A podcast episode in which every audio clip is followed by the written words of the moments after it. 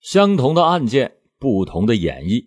欢迎新老朋友关注收听老欧讲答案。收听节目的同时，您还可以闲逛音频条上老欧的小店铺，选购优惠商品，细听老欧讲述惊天大案。今天我给大家讲一个不停在反转的故意杀人案。这是从一具没有身份的裸尸牵扯出另一起没有尸体的命案。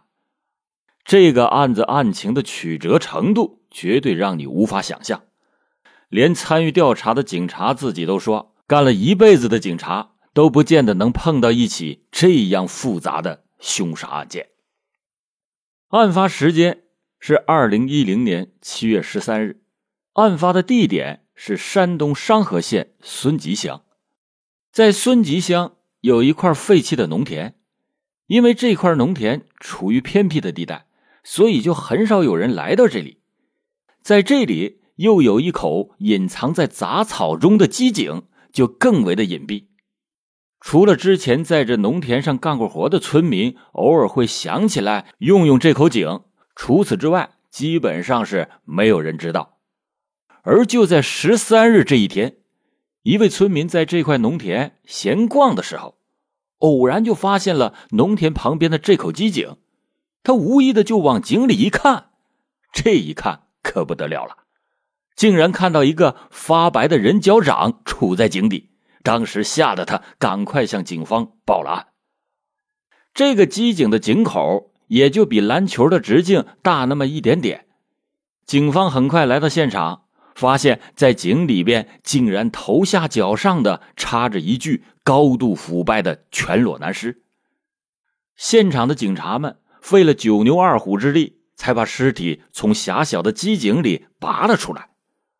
尸体由于高度腐败，已经是面目不清。但是从死者身形上判断，死者的年龄大概在三十岁到四十岁之间，身高一米八三，体重一百八十斤。经过尸检，发现死者是由于脑后遭到重击所导致的粉碎性骨折而死亡。死亡的时间初步判断为三个月到一年前，也就是从二零零九年七月到二零一零年四月份之间。因为距离案发的时间已经过了很长的一段时间，就算当时凶手不小心留下了血迹或者是脚印什么的线索，那也都早被雨水给冲刷的一干二净。而且死者被发现的时候，身上是一丝不挂。光的连个线头都找不到，面目模糊不清，尸体高度腐败，别说找到凶手，就连死者的身份都很难确认。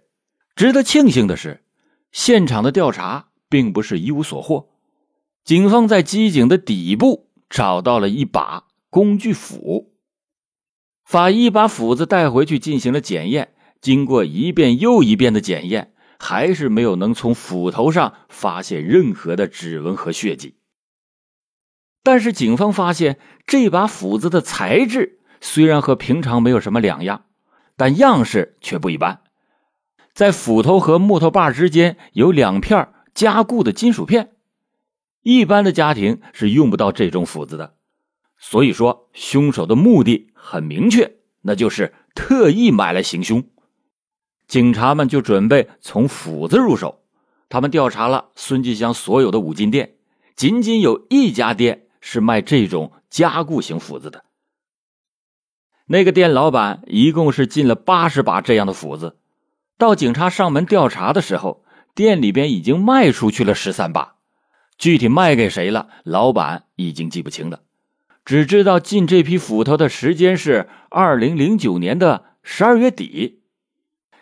这是一条很重要的线索，起到了关键性的作用，因为这就说明命案是发生在二零零九年年底之后，这样就把死者的死亡日期压缩了整整五个月。与此同时，另一组去村里进行走访调查的警察发现，有村民在二零一零年一月二十八日看到过案发现场的机井旁边有暗红的血迹。于是，警方就推测，案发的时间应该是在二零零九年十二月底到二零一零年一月二十八日之间。大概确定了案发时间以后，警方便开始从案发现场周边的村子查找这段时间失踪的村民。经过上百名警察五天的查找，一共发现了十七名失踪人员。而此次案件的受害者却不是其中的任何一个。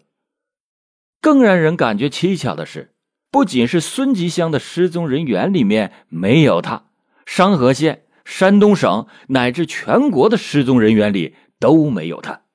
这下线索又断了。这也意味着，通过尸源破案的思路被迫终止了。那么？还有什么办法可以破解无名尸案呢？由于找不到尸源，侦查员就改变了策略，决定通过逆向思维的模式来破案。而在这个案子里，依旧结合凶手应该熟悉本地情况的推测，大开脑洞的警察们忽然就意识到，失踪的人不一定就是被害人，也有可能是干了坏事潜逃的凶手啊！此时，案子已经调查了整整十天，还是丝毫没有进展。警方看着这些加班加点的调查报告，觉得自己似乎遗漏了些什么。十七名失踪人员中，虽然没有一个是死者，但是有一个人的失踪时间和死者的死亡时间非常的接近。他叫王熙元，三十六岁，离异单身，在当地开养鸡场。当时还欠了银行一百多万的贷款。二零一零年年初，王熙元身高只有一米六五，体型非常的瘦小。他既不是死者，也不可能把一米八三的壮汉硬生生塞进直径仅比篮球大一圈的机井里的凶手。但在警方调查王熙元的过程中，发现了一件怪事在王熙元失踪之前，他曾经买了一辆。崭新的轿车，可是却把全新的车拉到修理厂进行了整车喷漆，而后来由于他失踪了，车也就丢在了汽车厂，没有去拿。于是侦查员就找到了那辆车，那是一辆红色的桑塔纳轿车。此人最令人生疑的地方在于，一个欠了一百多万的人还要拿着新车去整车喷漆，你说是不是心里有鬼？带着疑问，法医和痕检技术人员赶到了修理厂，在极尽仔细的搜寻之后，在后备箱的备胎下面发现了一片小树叶，就是这片叶子上的一点暗红色的物质，引发了警方的注意。初看上去确实像类似红油漆的印记，考虑到车的喷漆是红色，有没有可能真的是油漆溅到上面了呢？警察经过仔细的观察后发现，油漆变干后会变得十分硬，而这片叶子上的物质似乎并不硬，所以极有可能是血迹。法医就把这片叶子经过四次的反复尝试，终于提取出了完整的人体 DNA 组织成分，和井里发现的尸体一对比，果然就是同一个人的。也就是说。失踪的王熙元曾经拉过死者，至此，王熙元的嫌疑陡然上升。他不是个凶手，那也是一个帮忙运尸体的帮凶。警方采用的逆向思维的策略取得了成功，通过查找凶手，确定了死者。那么，死者又是谁呢？这就还是要按照王熙元的社会关系来排查。王熙元。本人失踪已经半年多了，根本就找不到他。于是侦查员就调出来王熙元的通话记录，发现，在一月份，他曾经和两个天津的号码有过密切的联系。这两个天津号码的持有者，一个叫韩本利，一个叫韩宝山。继续调通话记录，发现这两个天津人，其中一个人的手机在二零一零年一月二十四日就已经停机了。那么，这个停机的人会不会就是被害人呢？说巧不巧，这两个天津老乡在案发的同一时间相约外出打工，只不过韩本利在一月二十四日和家人失去了联系。当时韩宝山对他家人说：“韩本利去其他地方打工了。”所以韩本利的家人也就没有太在意。而且韩本利的身高也是一米八三。警方赶去了韩本利的家中，进行了 DNA 的比对，终于揭开了死者的身份。死者就是韩本利。说二十四号见过韩本利的韩宝山，很明显那就是在说谎。把 DNA 比对的证据摆在他眼前，韩宝山承认了自己是在说谎，终于交代了自己的犯罪经过。原来，二零零九年七月，天津人韩宝山和韩宝利被山东人王熙元以十万元雇佣到商河县暗杀一个叫。张本岭的男子，这两个人就给张本岭的车上装了定时炸弹。然而，没有想到这个张本岭的命格十分的硬，炸弹竟然提前爆炸，张本岭就侥幸的逃过一劫。后来又制造一起车祸，也没能要了张本岭的命。这样制造车祸，在车上安装爆炸装置，都没有要了张本岭的命。时间到了二零一零年一月，雇凶杀人的筹码就已经从十万增加到了十四万。可是这俩天津人又在一次暗杀中还是失败了。这俩人是屡次暗杀都没有得手，这下王熙元可就不爽了。有一天，王熙元突然就给韩宝山打电话说：“你和韩本利两个人互杀，活着的那个人就可以得到全部的赏金。”这种雇凶杀人没成功，就让两个杀手自相残杀的脑回路真是不一般的清奇。于是韩宝山就拿着原本买来杀张本岭的斧子杀了韩本利，而后王熙元就利用自己的那辆桑塔纳轿车后备箱，和韩宝山一起把尸体运到了废弃农田的机井里面抛尸。事后，韩宝山就躲到了天津。可以说到这儿，一切都水落石出了。只要找到失踪的王熙元，案件就可以画上圆满的句号了。但是，你以为这个案子就这么结束了吗？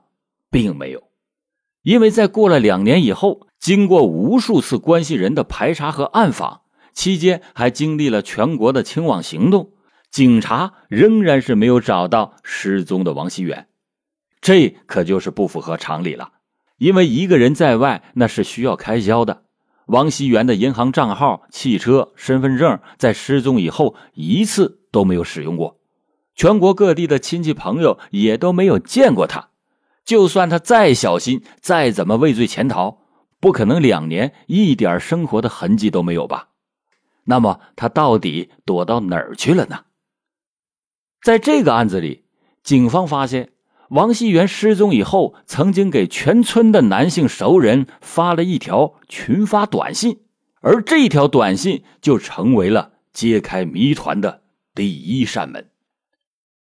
短信的内容是：“兄弟，我去躲债了，过几年回来，不用担心。”而这条短信就成为了揭开这个谜团的第一扇门。大家都知道，农村的辈分是很分明的。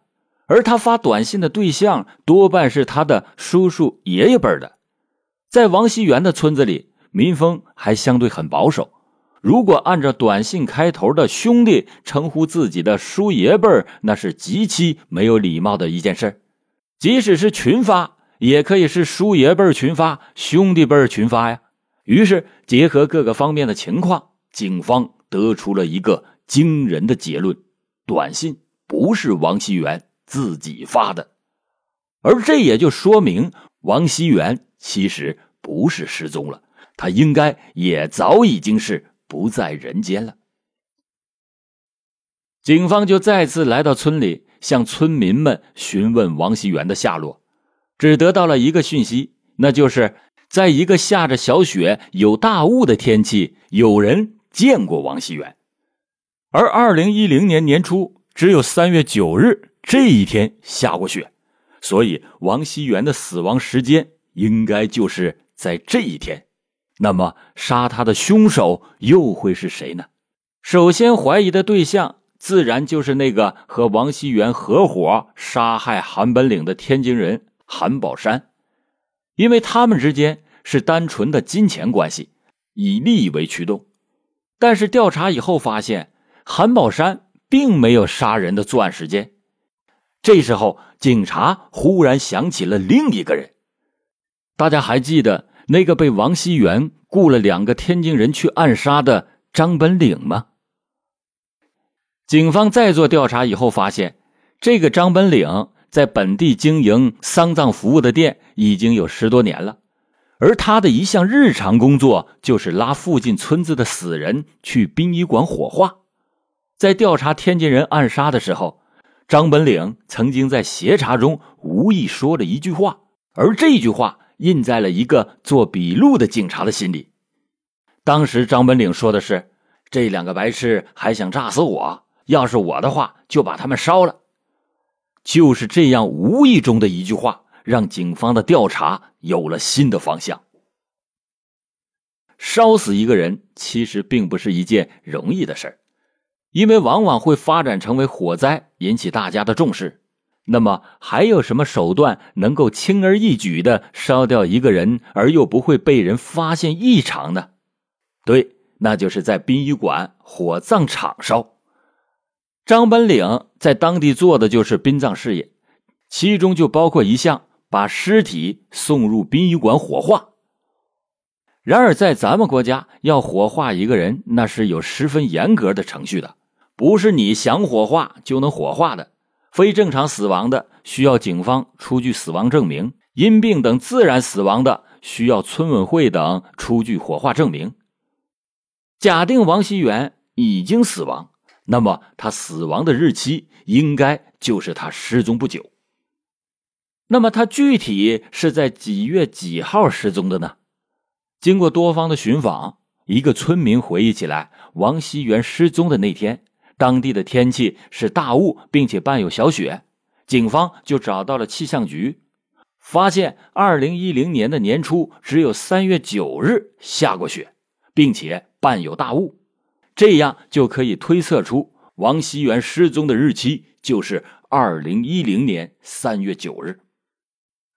接下来，警方又奔赴本地和邻县殡仪馆调查三月九日后十天由张本领拉来火化的人员名单。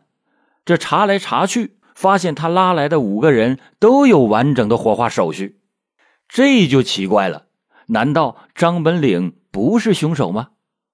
直到警方把张本领过去所有的火化名单进行校对，终于在二零零八年十二月的名单里面，一个丁姓老年人的名字引起了警方的注意，因为这个丁姓老人的名字在二零一零年三月九日在临县火化人员的名单上也出现过，而拉尸体去火化的也正是张本领。一个人不可能死两次。也不可能被火化两次，而老人家属表示，老人是在二零零八年十二月因病去世的，早已经火化了，所以二零一零年三月九日被火化的就不可能是老人，而很有可能就是失踪了的王熙元。警方来到张本领的家中，问他妻子事发的当天家里有什么不一样。张本领的妻子也表示。那天他回家，发现家里沙发上的坐垫不见了，也问过张本领，他当时支支吾吾的，也没说出什么个子午卯酉。